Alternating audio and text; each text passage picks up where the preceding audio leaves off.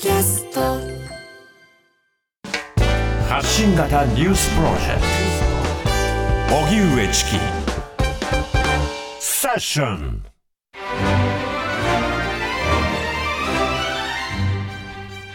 ここからは Weekly English Journal。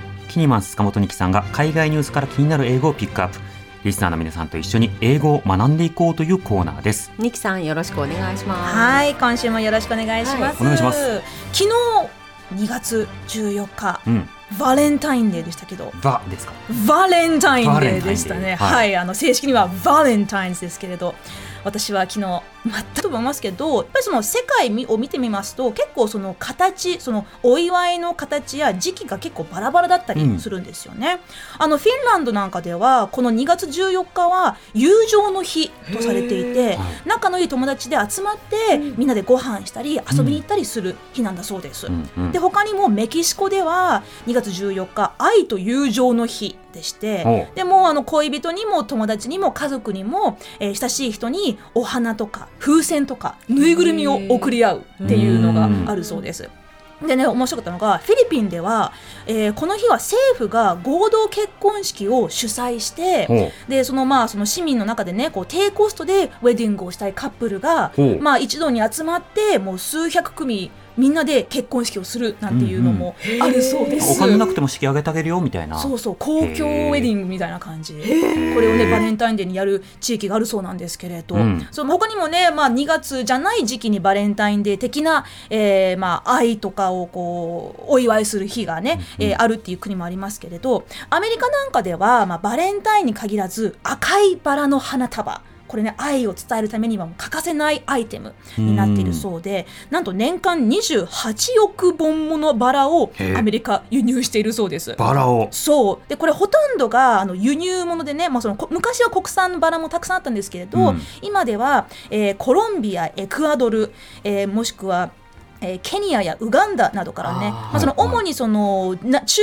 南米なんかから、えーアメリカは輸入しているそうです、うん。まあ、他にもねそのヨーロッパの方ではケニアウガンダエチオピア、えーなんかいうその、えー東アフリカよりのね国々から輸入してるんですけれど、はい。まあ、そのこのまま気候変動が続けば、うん。もうこのようにその先進国が大量にバラを輸入する、えーもしくはそのいわゆるグローバルサウスの国々で、えーバラを大量生産あの生産するっていうことができなくなってしまうという警鐘を最近鳴らした、えークリスチャン・エイドという NGO 団体がありまして、はい。で、まあ、なぜかと言いますと、まあ、もうその気候変動でね、さまざまな異常気象が続くと、うん。まあ、気温の上昇だったり、干ばつや水害が長引いたりすると、うんうんまあ、あの単純にそのバラの生産地がそういう、まあ、被害に遭ってしまうだけではなく、その適切な温度と大量の水を必要とするバラ生産が、まあ、リスキーになってしまうということなんですね。うんまあ、それによってそのカビや病気の危険性が高まったりするっていう、えーことが、まあ、今その警鐘を鳴らされているそうです。はいまあ他にもねその、まあ、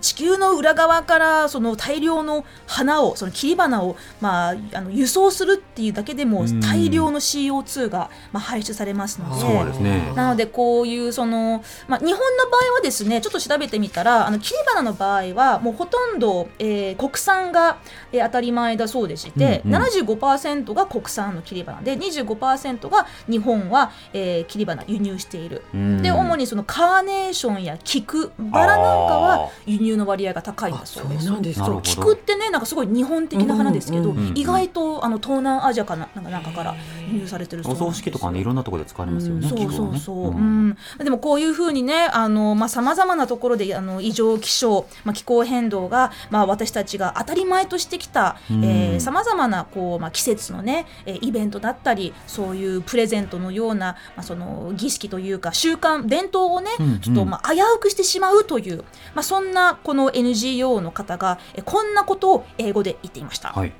Roses are a special part of the Valentine's Day tradition, but with many of them grown in parts of the world vulnerable to climate change, their future is far from rosy. ちょっと長いですけれど、えー Roses are a special part of the Valentine's Day tradition. えバラの花はバレンタインデーの伝統の特別なえ要因一部ですが、うん but with many of them grown in parts of the world vulnerable to climate change えその多くが気候変動の影響を受けやすい地域で育てられているため their future is far from rosy えー未来はバラ色とは言い難いです、うんこんな文章です、うんうん。この rosy っていうのがねバラ色って意味なんですけれど、うん。まああの日本語でもね、えー未来はバラ色だななんて、はいはい。まあ、浮ついたセリフありますけれどあこれも英語ではねねそう、うん同じなんですよね。はい。で今日はこのセンテンスから vulnerable をピックアップしてみたいと思います、うん。これねなかなかチャレンジングな発音なんですよ。私も実はちょっとねあの言う前にこうよし言うぞってちょっとあのえニキさんでも構える？ちょちょっと構えてしまいます。あの私割と使う方なんですよ。あのバルネバルネラビリティとかっていう最単語が。近はね、うん。カタカナでも使われるようになりましたよね。なりました。あのそれはあの災害研究とかメンタルヘルスの分野で傷つきやすさとか脆弱さっていうことが言われたりするんですけど、まさに。うん。でも実際の発音は難しそうと思いましただって今カタカナで普段言ってますって言った直後に噛みましたもん。そうなんですよね。バルネラビリティ。まずはねスペルを見てみましょう、はい。えー V U L N E R A B L E うん。です。でこれをねちょっとまああの分解してみますと vulnerable になります。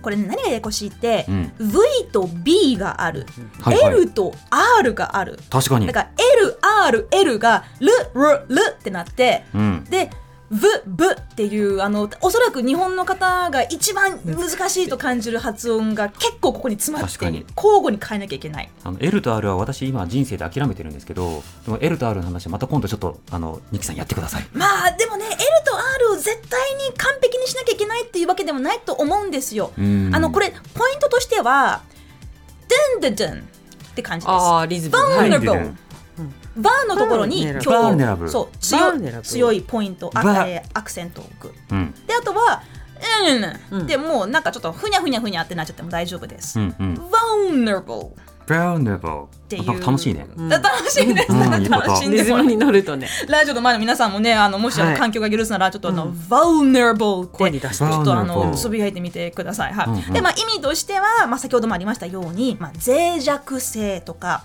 えー、まあ傷つきやすいもしくうん。はさらけ出す、リスクが高いケアを必要とするなどさまざまな意味があります。うんうん。語源を見てみましたらこれねラテン語のウルネレという、えーまあ、V なんですけれど、はい。まあ v えー V で始まる言葉なんですけどウルネレこれ傷という意味から来てるそうです。うん。これに可能を意味する able をつけてうんうん。vulnerable 痛みやすいうん。傷つきやすいっていう風に、えーなるとのことです。へで例えばですねさっきの、えーまあ、気候変動の影響を受けやすいというような文脈のように、えー赤ん坊や65歳以上の高齢者は熱中症のリスクが高いですという時、うん。Babies and adults older than 65 are particularly vulnerable to heat stroke うんなんて言ったりします。ヒートストロークが熱中症、うん。そうですね。他にはそのまあ災害のさっき言われましたけれど、えーこのこの村はまあ地域的にこのまあ立地的に水害リスクが高いです、うんうん。という時 Due to its location, this village is highly vulnerable to flooding.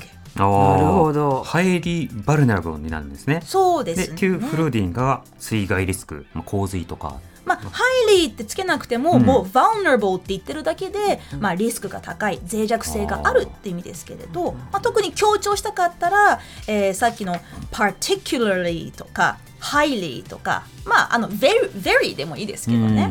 うん。これって結構はい。硬い言葉ですか、それとも割と日常に使う言葉ですか？そうですね。あのどちらかというと最近おそらく、まあ、あのさっきもチキさんおっしゃったように、はい。その心理学的な用語として、結構一般的に広まってる部分はあると思います。うん。あのブレネー・ブラウンというね、えーアメリカ確かアメリカの,、えーまあ、その作家さんがいるんですけれど、はい。このブレネー・ブラウンさんがそのバルネラビリティについて本をいろいろ出されていて、うんうん。その対人関係とか人間関係においてこの自分の弱点や欠点をさらけ出すことの重要性を、えー語っていらっしゃるんですけれど。自己開示しようという。自己開示しようという、まさに。でももともとはまあもともとその現代ではもともとはそのプログラミング界隈でよく使われてた言葉だったあそうで。例えばハッキングの脆弱性とそかうセキュリティ上のね隙があってハッキングされやすいぞこれは。このコーディングは。だったり、まあ、システム上の不備があるぞっていう時に、うんうん。えー使われる言葉です、えー新しくリリースされたソフトウェアに複数の脆弱性が発見されています、うんという時 Multiple vulnerabilities have been reported in the newly released software. バルネラビリティっていうと名詞になりますね、なるほどそうするとプログラマーがバルネラブルになるわけですね立場上危うくなるわけですね。そうですねねえやり直しで明日までにこれどうにかしろって。しんどいかなりしんどくなりますね。でそして私もね最近特に、まあ、この文脈は注目しているんですけれど、うんさっきもチキさんおっしゃったように、まあそのえー自分の弱さを開示するえそして相手の弱さを、えー尊重するという意味で。例えばねその会社の、えー職場の心理的安全性なんて言葉最近、えー話題になっていますけれど、うん。まあ、職場のこうリーダーだったりね上司にあたる人が強いとか偉いだけじゃなくて自分にもこういう欠点があるんだよねとか、自分は実はこういう、まあ、人間らしい脆さもあるんだよねっていうことを、まあ、周りに例えば部下にみ、えー隠さず見せることでチーム全体に安心感が生まれるという説があります。うんうんそう必要な時にねこうもうなんかこういう悩みがあるんだとかこういう不安を感じてるんだっていうことを誰もが安心して開示出せる環境が、えー自分らしく働ける職場を作るんじゃないかっていう私は結構ここにね、うんうん同意するんですけれど弱音を吐いても誰からも叩かれずそれはむしろ歓迎されてミッションじゃあどうやってみんなで解決できようか、そうそこまでみんなが考えられる環境は安全だっていうようなことを推奨する概念ですよね。そうなんですね、うんなのでまあその元の言葉この脆弱性というのは、うんもうその客観的に、まあそのまあ、リスクがあるっていう言葉なんですけれど、まあ、この心理学的な言葉で使われるニュアンスっていうのは脆弱性をさらけ出すっていうところにポイントがあると思います。タフになろうではなくてそうそうそう、うんうんそうだからまあ自分が、えー開示した弱さを尊重された人はより協力的に働くことができるとされています。When people feel respected with their vulnerabilities, they become better at collaboration. まさに多分こういうえーのがう今の職場に必要だなってわかる。思ってる方い社る会にも必要だと思う、社会全体にそうですよね。僕ら弱いけどさでも頑張ってさ、みたいなさ、なんかこういったこと話し合えるとかね。そう。まあ、逆にねあのちゃんと仕事をしてない人が「いやー俺これできないんだよねへへ」って言ってばっかりのはちょっとこの人はリーダーシップ的にどうなんだろうって思うかもしそれれませんけど。自分はできないっていうふうに言うことで相手に押し付けてるっていうパターンですからね、それはねう甘いです。うん、別の政治ですよそれは。そうなんですよ。うんで今回のねこうセンテンスもう一回リピートしたいと思います。はい Roses are a special part of the Valentine's Day tradition. But with many of them grown in parts of the world vulnerable to climate change, their future is far from rosy. うん。なのでまあ本当にこう別にお花とかチョコレートとかねなくても愛を表現できるじゃないかって思いますけれど、まあこういうところでも気候変動の影響を感じてるなと、えー気になりますそうですね。皆さんも身近なバルナラブル探してみてください。ニキさんありがとうございました。どうもありがとうございました。ありがとうございました。荻上チキ